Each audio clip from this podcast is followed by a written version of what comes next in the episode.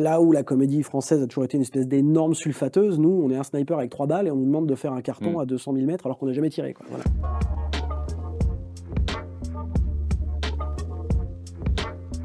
Bonjour Mathieu, Salut, comment vas-tu? Ça va très bien.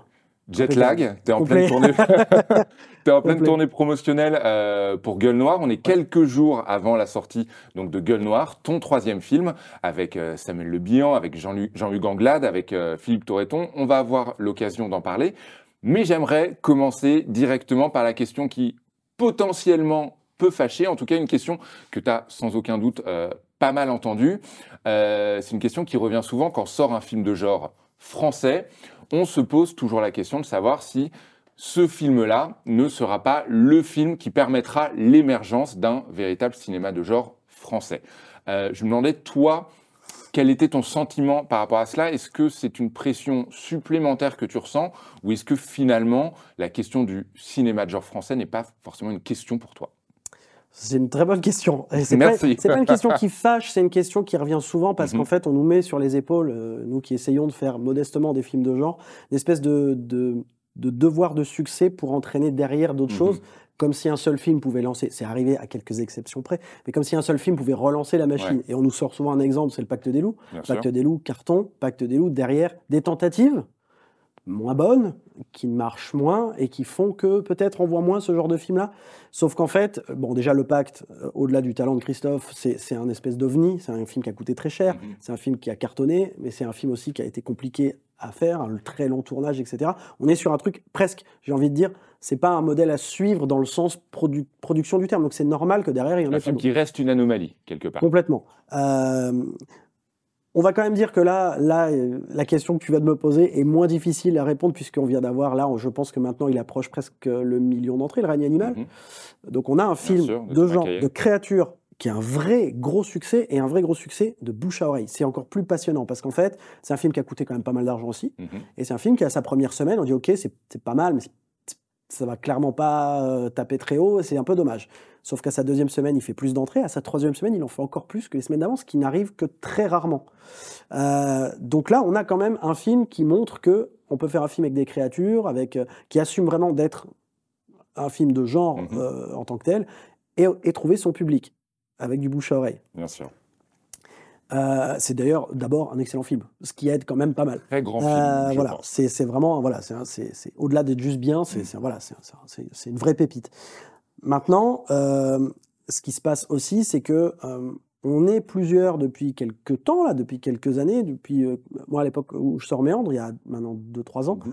euh, deuxième film. mon deuxième film, c'était le premier film de Romain Quiro qui sort une semaine avant nous, euh, Le Dernier Voyage. Depuis, il a fait Apache, il a plein d'autres projets. Euh, on a Vermine qui sort en décembre qui est un premier film aussi, qui est excellent. Donc on a toute cette espèce de... appeler ça une vague, c'est un peu prétentieux Mhm. déjà, en plus, c'est pas à nous de le faire. Mais on, on est plusieurs à, à- à être là et à essayer de faire peut-être ce qui a été fait avec les French Frayers aux années 2000, c'est-à-dire d'être une communauté, d'essayer juste de montrer que voilà, on essaye de faire nos films. Euh, je ne sais pas si ça suffira, mais en tout cas, il y a quoi qu'il arrive déjà un effet depuis, on va dire à peu près depuis l'époque de Grave, on va Mhm. dire, euh, un effet de, de plein de nouveaux films de genre qui existent dans le cinéma français et qui sont là. Je pense qu'il ne faut pas un film qui cartonne, je pense qu'il faut que tous ces films, plus Marche, ou moins, ouais. marchent assez pour qu'on se dise ça vaut peut-être le coup de retenter l'aventure avec un peu plus de budget ou voilà. C'est c'est ju- c'est juste ça en fait. Mais bien. je pense aussi qu'il y a un truc en France qui fait que, par exemple, on a eu et on a d'excellentes comédies. C'est parce Ouais. qu'on en a beaucoup. et que on- le haut du panier, il est forcément. Voilà. C'est pas un problème de qualité, c'est un problème de quantité d'abord. Je pense que c'est dans la quantité que vient la qualité. Et euh, là où la comédie française a toujours été une espèce d'énorme sulfateuse, nous, on est un sniper avec trois balles et on nous demande de faire un carton Mm. à 200 000 mètres alors qu'on n'a jamais tiré. Quoi. Voilà. En gros, euh, l'analogie, c'est un peu ça. Donc, donc, donc voilà, je pense qu'il en faut beaucoup et plus il y en aura, et il y en a de plus en Mhm. plus, plus il y en aura, plus il y aura de bons films. Et je pense que c'est ce qui arrive petit à petit. Très bien. Euh, Gueule Noire, c'est donc ton troisième film après Hostile, après Méandre, euh, un plus gros budget cette fois-ci. On va en parler, un plus gros casting également. On va en parler aussi. Euh, J'aimerais d'abord que tu nous présentes Gueule Noire. C'est quoi Gueule Noire? Alors, Gueule Noire. Gueule Noire, c'est c'est un film un peu hybride, ça mélange deux choses. C'est un film sur des mineurs de fond dans les années 50, un truc très français, euh, peu connu du grand public parce que la rêve c'est Germinal, donc c'est un siècle avant, enfin quasiment, donc c'est pas la même chose. Euh, là, on est sur un truc très, euh, je vais pas dire contemporain, mais on est sur de la machinerie, etc. Les années 50, le début de la fin des mines de charbon en France. Ce côté-là, qui peut paraître très social et une espèce d'excuse pour mettre du genre, moi j'ai voulu vraiment l'assumer totalement, c'est-à-dire lier ça à l'univers, on va dire, principalement de Lovecraft. Moi, je suis un gros passionné de Lovecraft et l'idée, c'était de mélanger ces deux univers de façon organique, d'assumer et de dire qui de mieux que des mineurs de fond qui vont à 1000 mètres sous terre pour découvrir une ancienne civilisation etc. Donc voilà, Gueule Noire, ça parle surtout de ça. C'est une, bande de, mineurs, mais qui peut s'apparenter à une bande de, une bande de soldats euh, dans, dans les films des années 50 ou, la bande d'aliens euh, dans le film de Cameron. C'est une bande de dur à cuire. Chacun a sa fonction, on n'est pas loin du cliché, chacun a son rôle, etc. On les identifie très vite. Et nous, on, voilà, on suit Amir qui, lui, vient euh, du, du, Maroc, mhm. qui intègre ce groupe. Et nous, de la même façon, on intègre ce groupe et on découvre le quotidien des mineurs, puis ce moment particulier de leur vie et de ce groupe-là qui va découvrir un truc qui est quand même pas très cool. Alors C'est lui notre arabe? Tu sais comment on nous appelle, nous les mineurs? Non. Les gueules noires. Parce qu'une fois en bas, italien, espagnol, français ou arabe, on a tous la même couleur. C'est du charbon. C'est un film qui débute avec des décors absolument terrifiants mais majestueux, c'est-à-dire des, espèces d'énormes machines, je ne saurais même pas comment les définir, des immenses hangars. Euh, il y a une forme de gigantisme au début du film et très rapidement, l'espace se rétrécit puisque les mineurs, les mineurs vont de plus en plus profondément. Euh, au-delà du fait que c'est donc, euh, tu le disais, une toile de fond, un décor qui est planté, je me suis demandé si toi, en tant que réalisateur, tu avais pu ressentir une forme de frustration, puisque sans trop en révéler, une fois qu'on plonge, euh, on ne ressort pas. Euh, et donc je me demandais si ces décors au début du film, euh, toi, tu aurais aimé éventuellement les mettre davantage en scène, les voir plus, ou finalement, c'est exactement ce dont avait besoin le film? Alors, c'est parti d'un truc un peu inverse de Méandre. Méandre, en fait, j'ai voulu faire un film claustrophobique au sens propre du terme, le plus petit possible, mhm. etc., compressé, et toute la mise en scène est basée sur ce sentiment de claustrophobie.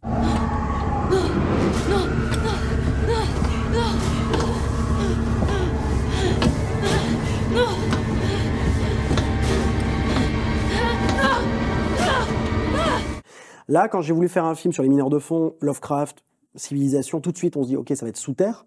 Et je voulais pas du tout traiter la claustrophobie en tant que euh, sur la mise en scène ou sur la façon de le faire. Voilà. Oui, parce que c'est leur métier, donc il n'y a pas de sentiment de claustrophobie. En, tout cas, s'il est là, il est là par le fait qu'on est sous terre et dans le noir, pas parce que la mise en scène. D'ailleurs, il y avait des endroits beaucoup plus serrés que j'ai pas utilisés en fait, parce que je voulais pas refermer en. Euh, à partir de là, je me suis dit, qu'est-ce qui pourrait rendre ça claustrophobique sans que ce soit de la mise en scène de, de plans, de mouvements de... C'est de jouer le gigantisme au début. Et très vite, en fait, on est à leur repérage, on a dit, on, ne sait pas, en fait, nous, aujourd'hui, qu'est-ce qui est disponible, en fait, sur ce truc-là. Donc, en fait, j'avais écrit au scénario, par rapport à des recherches, des choses un peu larges, puis on mhm. est parti au repérage très très tôt, presque du pré-repérage.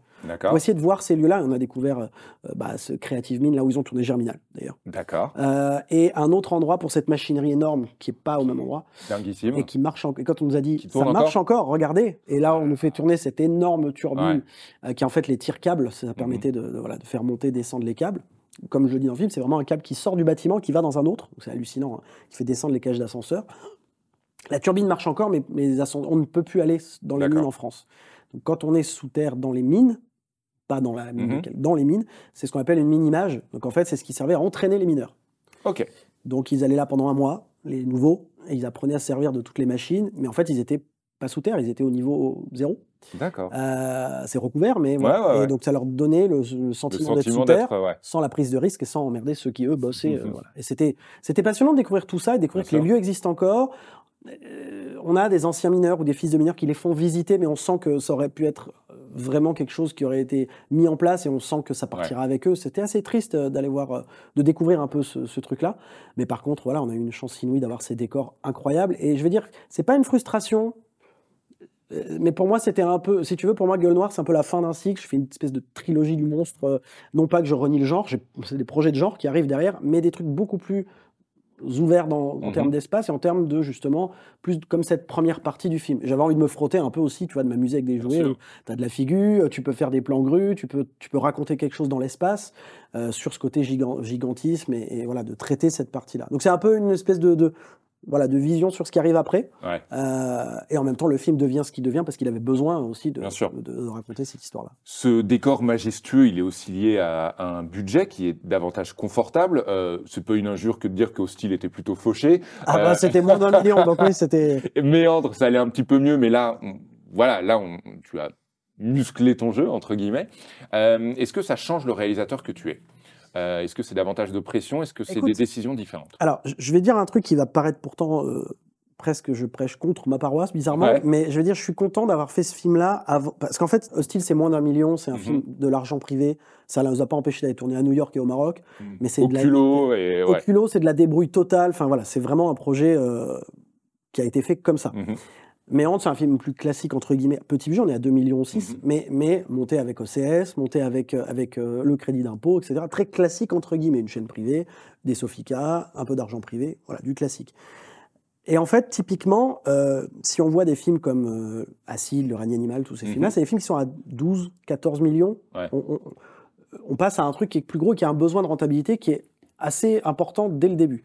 Je suis presque content de ne pas être passé direct à cette étape et d'arriver avec Gueule Noire avec un film qui a 3 millions 8, 3 millions 7, c'est-à-dire un film intermédiaire qui Mhm. me permet de faire des choses, mais d'être quand même dans cette logique de restriction. Ouais. Ça m'a permis de tourner 38 jours, ce qui n'est pas rien, euh, mais il en fallait 45. Peut-être 42 si vraiment... on- voilà. Moi, j'en voulais Il en 45. fallait, ça veut dire quoi? Il en fallait, ça veut dire que j'ai des manques aujourd'hui, personne ne le sait, je dirais Oui, pas sur quoi, mais j'ai des manques sur certaines scènes, certains trucs où je dis tiens, c'est marrant, les jours qui me manquent là auraient Aurait permis. être là, ouais. Voilà, personne ne le saura, c'est toujours pareil. hein, les réals, de sûr. toute façon, je crois que si j'avais eu 45 jours, j'aurais dit il en aurait fallu 40.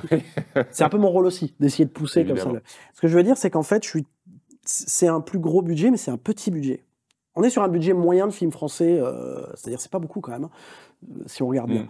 Euh, pour faire ce genre de film-là, qui a besoin aussi beaucoup de. En fait, j'aurais le même budget pour faire euh, 7 mineurs dans une cuisine, ça n'aurait pas été la même chose. Tu es quand même obligé de te débrouiller. Mais en même temps, ce que j'ai fait sur Hostile, ce que j'ai fait sur Méandre me permet, en arrivant Mm. ici, d'essayer avec Gueule Noire, de, de- aussi d'être malin et voilà, trouver des décors incroyables comme le début. Il n'y a pas un fond vert dans le film, c'est que Ouais. des vrais lieux. Et je sais que quand j'étais aux États-Unis, tout le monde m'a dit, mais euh, eux, ils pensent que c'est en studio, forcément. le- Bien le sûr, c'est la J'ai dit, mentalité. non, non, on est allé tourner vraiment dans une mine de calcaire, euh, dans le noir complet, pendant Mm. six semaines. Et ça, ils hallucinent. Mais euh, voilà, je pense que plus t'as d'argent, plus t'as de pression. Mais euh, je suis content pour l'instant, en trois films, d'avoir monté. J'ai pas sauté trop de marches. Et, et ce qui arrive derrière est plus gros. Mhm. Euh, mais je suis content que ça arrive maintenant et que ce soit pas arrivé euh, avant Gueule Noire. Mauvaise nouvelle, tu fais descendre un touriste. Il est déjà descendu? À ton avis Professeur, vous avez atteint les 1000 mètres J'espère y trouver quoi? Un trésor? J'aimerais qu'on parle du casting. Tu as mentionné euh, Le Pacte des loups, qui est un film important pour toi, et on retrouve justement Samuel Le Bihan, euh, en tête d'affiche donc de Gueule Noire. Euh, Est-ce que, en gros, tu as voulu l'acteur du Pacte des loups? Alors, moi, je suis un fan du pacte, forcément. Mhm. Euh, non, en fait, ce qui s'est passé, alors j'écris jamais en pensant à un comédien, c'était pas le cas ici. C'est-à-dire qu'en fait, écrit en pensant à une stature, quelqu'un, et j'arrêtais pas de me dire, ouais, quelqu'un à la Samuel Le Bihan, qui dans le cinéma français, en fait, et, et, en- et physiquement même, représente une espèce de force de la nature, Mhm. une espèce de, de gouaille un peu proche, qui, peut- qui peut, qui, je le mets en mineur, c'est crédible. Tu vois Ouais, ce que je veux dire? Tu-. Et en même temps, euh, tu sais que si tu vas à la guerre et qu'il est devant, tu le suis. Cette espèce de force de la nature, euh, chef de guerre, aussi, euh, ouais. d'aura, voilà. J'arrêtais pas de me dire, ah, un mec à la Samuel Le Bihan, un mec à la Samuel Le Bihan, à l'écriture. Donc j'écrivais le personnage en pensant à lui, mais sans me dire, euh, voilà. Et en même temps, quand il est arrivé le moment de caster le film, et que j'ai bien signifié que moi, ce que je voulais, c'était des gueules, c'était ce genre de personnage-là, euh, bah, avec la prod, on dit, bah, on va envoyer à Samuel en premier, Mhm. et s'il dit non, bah, on réfléchira. Et donc, je l'ai envoyé à Samuel et il a dit oui tout de suite. On s'est rencontrés, ça s'est super bien passé, on a eu un feeling mutuel tout de suite. Et, et il avait envie, en fait, de, de, de tenter l'aventure. Mhm. Et donc, en fait, bah, je me retrouve avec. C'est très bizarre, en fait, tu te retrouves avec une espèce d'incarnation du personnage qui t'a permis de l'écrire. C'est assez Ouais, particulier. ouais. Euh, donc c'était génial en fait de pouvoir. Donc après, je suis un gros fan du pacte. Grâce à Samuel, Samuel m'a dit très gentiment euh, euh, Est-ce que tu veux rencontrer Christophe? Parce qu'à Cannes, on Christophe reçoit. Gans, donc Christophe Gans, il y, a- réalisateur, ouais. il y a le pacte des loups qui, qui repasse en Mhm. 4K. euh, Et donc en fait, on a fait un dîner. J'ai pu rencontrer. On a discuté. Depuis, on échange. Il m'a envoyé des trucs sur. Quand il était en train de tourner son nouveau Silent Hill. Ouais. Euh, donc c'est génial en fait. T'es également ce- très fan de Silent Oui, Hill. forcément. Je suis un gros gamer. Hein, c'est tatouage de The Last of Us partout. Quand même. Exactement. Euh, mais du coup, voilà, en fait, c'était pas. euh, oui, forcément, euh, moi, Samuel, c'est forcément, c'est c'est le pacte. je me suis pas dit je veux le mec du pacte des loups, mais il y avait un côté proposition de ciné français à notre modeste niveau hein, qu'on Mhm. essaye de faire qui forcément résonne un petit peu. Euh, Il y a également Jean-Hugues Anglade, il y a également Philippe Torreton, donc on est sur un casting prestigieux. J'aimerais qu'on parle de Bruno Sanchez, euh, qui n'est pas l'acteur le plus évident pour ce genre de film. Bruno Sanchez, on le rappelle, entre autres, la moitié de Catherine et Liliane. Il n'a pas fait que ça, mais il est plutôt, euh, plutôt utilisé dans le registre comique. Je le trouve bluffant. C'est un acteur que j'aime énormément. Je le trouve parfaitement à sa place.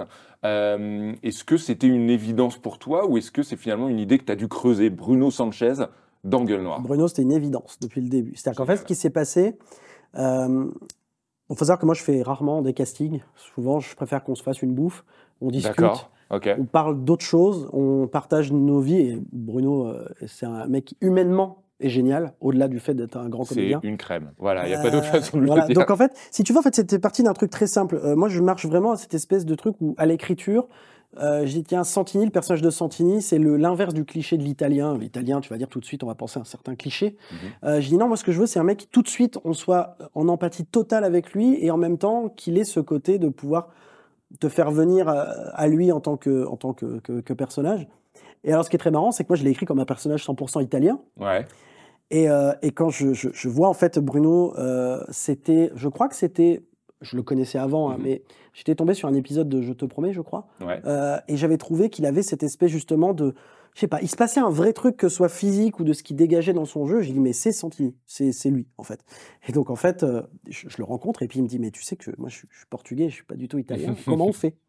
Et je lui dis, je lui dis, écoute, il y a deux choix. Soit on, on se dit, bah, t'es italien 100%, euh, voilà, on prend un coach et machin, et puis on te sortira deux, trois vannes, et puis l'accent et tout ça. Soit, on, et on, c'est sa proposition, m'a dit, ah, moi j'ai une idée, sinon on fait un truc. Euh, en fait, je suis pas italien. On, personne ne le saura jamais, mais en fait, cette petite phrase, à un moment où il dit, euh, euh, moi c'est Santini, c'est pas mon nom, mais c'est comme ça qu'il m'appelle. Et ensuite, il balance quelques mots en italien. Pour moi, ça veut dire que c'est un italien d'origine. Mm. Comme moi, je peux l'être, je parle pas italien. Euh, c'est un italien d'origine. On l'a enfermé dans un cliché, donc il rentre dedans. Il accepte de balancer deux, trois Ouais. insultes en italien, et puis c'est devenu son, c'est devenu sa particularité. Tu sais, c'est tout bête, mais quand tu prends des comédiens qui, qui sont surtout connus pour de la comédie, tu peux vite tomber dans l'idée de, ah, tiens, lui, ça va être le rigolo. Ouais. Et en fait, c'est pas lui qui a forcément les vannes Mm. ou les trucs dans le film. Lui, il est sur ce côté empathique euh, et, sur, et sur ce côté un petit peu flippé, parce qu'il est tout le temps en train de prier, machin, etc. Et, euh, et, et je trouvais qu'il avait, fait- enfin, il a fait ça de façon extrêmement brillante. J'ai pas eu à le, tu vois, à le driver pour aller là-dedans. Il y a été naturellement. J'ai adoré bosser avec, avec tout le monde, mais, mais avec Bruno, il s'est passé vraiment un truc aussi de, de, de complicité. Et j'ai, enfin voilà, et j'ai j'ai- j'ai adoré bosser avec lui, évidemment. Euh, J'aimerais qu'on parle un peu de la mécanique de la peur. Euh, le scénario, tu le connais par cœur, euh, les tenants, les aboutissants, ce que tu gardes, ce que tu coupes, euh, le design du monstre qui se dévoile petit à petit. Comment on sait si ça marche? Comment on sait si ce moment-là est réellement effrayant? Puisque toi, le monstre, le monstre tu l'as vu en pleine lumière, euh, tu, tu l'as créé, euh, donc tu n'es surpris par rien, là où nous, le spectateur, justement, on doit l'être. Comment on trouve le recul? Euh, on le trouve pas. Euh, D'accord. non, en fait, alors en fait, pour le coup, ce qui s'est passé avec Gueule Noire, c'est un film où j'ai voulu euh, référencer tout ce qui concernait la créature et les effets en général Mhm. sur un côté très années 80. D'accord. Euh, L'une des rêves, c'est The Thing de Carpenter, Ouais. euh, avec ce côté très effet pratique, presque visible, c'est-à-dire qu'en fait, les défauts du côté euh, puppet peuvent paraître justement pour un côté très stylisé années 80, et je voulais jouer avec ça. Et je suis aussi parti sur une idée de ne pas jouer à 100%, ce que j'avais déjà fait sur Hostile. Sur Hostile, c'était un film où on était proche en termes de, je parle de, de, de monstration Mhm. de la créature, Ouais. un côté plus alien, de cacher un maximum et de dévoiler très tard.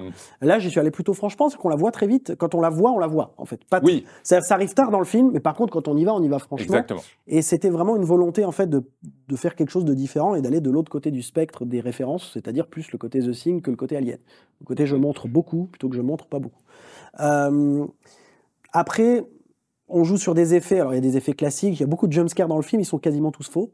Ça, c'est ce qu'on appelle les faux jumpscares. Mhm. C'est-à-dire, on, on joue sur un. Ah, finalement, c'était pas vraiment le monstre. Et quand ça arrive, c'est différent. Il y en a un qui est un peu plus. bon, je spoil rien, mais. Mais Par contre, il y, a des- il y, a des- il y, a des- il y, a une séquence finale par très. On en parle beaucoup. On a beaucoup parlé aux États-Unis de cette séquence finale où il se passe quelque chose de Ouais. particulier. Où là, par... en fait, c'est le genre de truc qu'il faut assumer à 100%. Ouais. Si tu vas pas au bout d'un effet qui peut paraître, tu, tu- tu es toujours sur la corde raide dans, dans le genre surtout entre le, le- ce qui peut paraître ridicule ou ce qui peut paraître ultra flippant. Euh, parce que si tu prends des chefs-d'œuvre ultimes euh, comme The Thing, je reprends celui-là, si sur le papier je te dis ouais il y a une tête qui s'arrache, puis il y a des pattes d'araignée qui sortent avec des yeux, et puis le truc se barre. Dit comme ça, tu peux te marrer, et puis quand tu le vois, tu flippes dans le film. Et en La fait, créature est terrifiante. c'est terrifiant. C'est Ouais. terrifiant et ça pourrait être raté. Ouais. Mais ça l'est pas parce qu'en fait, je pense que si tu mets pas le curseur à fond, bah en fait, il faut, faut assumer en fait ce que, ce que. Quitte à ce qu'il y en ait qui, qui, qui- qui trouvent ça ridicule, au moins ceux qui aiment et qui ont les rêves, ils vont se prendre une claque dans la tronche. Il y a quelque chose de vivant là-dedans. On est tombé sur un truc qui nous dépasse, mec.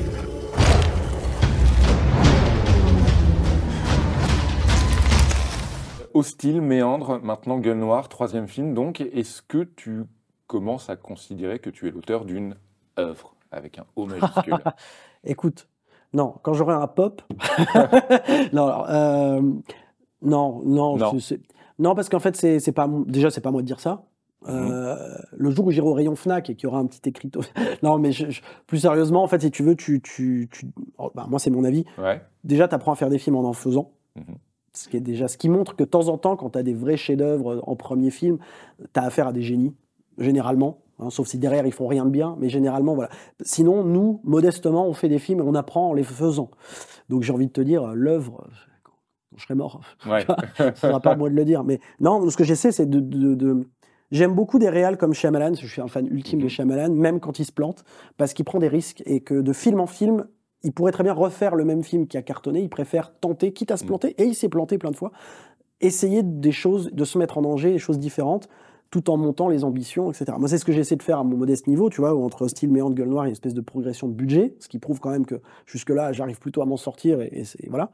Euh, Il y a une progression aussi dans ce que j'essaie, comme je te disais, je- entre méandre et gueule noire, qui, qui peut être comparé à des trucs claustro, même un peu hostiles. Mhm.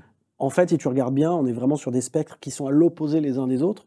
Euh, donc j'essaie toujours comme ça de voilà. On est passé. Je suis quand même passé d'un film avec une nana toute seule dans un tube à sept mecs en permanence ensemble dans un espace qui fait Ouais. des kilomètres de long. Donc sur le papier, on est quand même claustro. Enfin, on est à l'opposé quoi. Donc euh, voilà. Du coup, j'ai envie de te demander quelle sera la suite hein, Euh, ah, de l'aventure Mathieu. Turi. je peux pas trop parler de tout. Alors, Je peux que... parler de ce qui a été annoncé, mais Vas-y, vas-y déjà. Alors, je peux parler de bah, a la série, l'adaptation de Plague Tale. Exactement. Euh, donc un jeu, Jeu vidéo, euh, sur laquelle je travaille déjà depuis pff, presque deux ans Mhm. maintenant. C'est toujours d'actualité. ah, c'est toujours d'actualité. Euh, On me pose souvent la question. Je dis écoutez les gars, regardez entre l'annonce et la sortie de The Last of Us combien d'années il s'est passé. Laissez-moi tranquille. Et, non, non, J'ai c'est- un film à terminer non, en plus- plus. alors, non, plus sérieusement, en fait, pour, pour répondre à cette question-là, puisque j'en parle pas sur les réseaux, parce que c'est long à expliquer, mais là, c'est pas pareil, c'est plus simple. Euh, Tale, je travaille étroitement en collaboration, au-delà de la prod, avec, euh, avec les créateurs du jeu D'accord. euh, et avec l'éditeur. Donc Asobo et Focus. Et mon but principal, quand ils m'ont permis d'obtenir, c'est moi qui suis allé les voir, mais quand ils m'ont permis de développer le projet, je leur ai dit, moi, mon, but principal, c'est de respecter votre travail de faire une bonne adaptation. Euh, si j'avais voulu juste dire, je veux juste faire l'adaptation, on serait déjà en tournage. On a refusé des choses de gens qui nous proposaient d'adapter et pas d'être vraiment proche du matériau de base.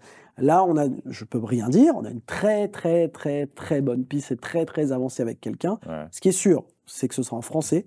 Ça déjà, c'est un truc pareil. Bah, voilà, ce sera en français parce que c'est un jeu vidéo français. Mhm. Ça se passe en France. Je suis français, ils sont français. On va pas, euh, voilà. Donc ça, c'est le premier truc Mhm. qui peut être annoncé. Ce sera en français. Ce sera, je peux pas dire, mais sera quand même baqué un peu par en grande partie par, par des gens français aussi. D'accord, très bien. Euh, voilà, et ça a une ambition qui est folle, qui est assumée d'être Ok. ce qu'est le jeu, qui est sur plusieurs saisons. Donc c'est quelque chose de très complexe. Je, je pense qu'il y a bien un an d'écriture, Mhm. et on n'a pas vraiment, on a commencé bien entendu, mais on est dans une phase où on place les pions.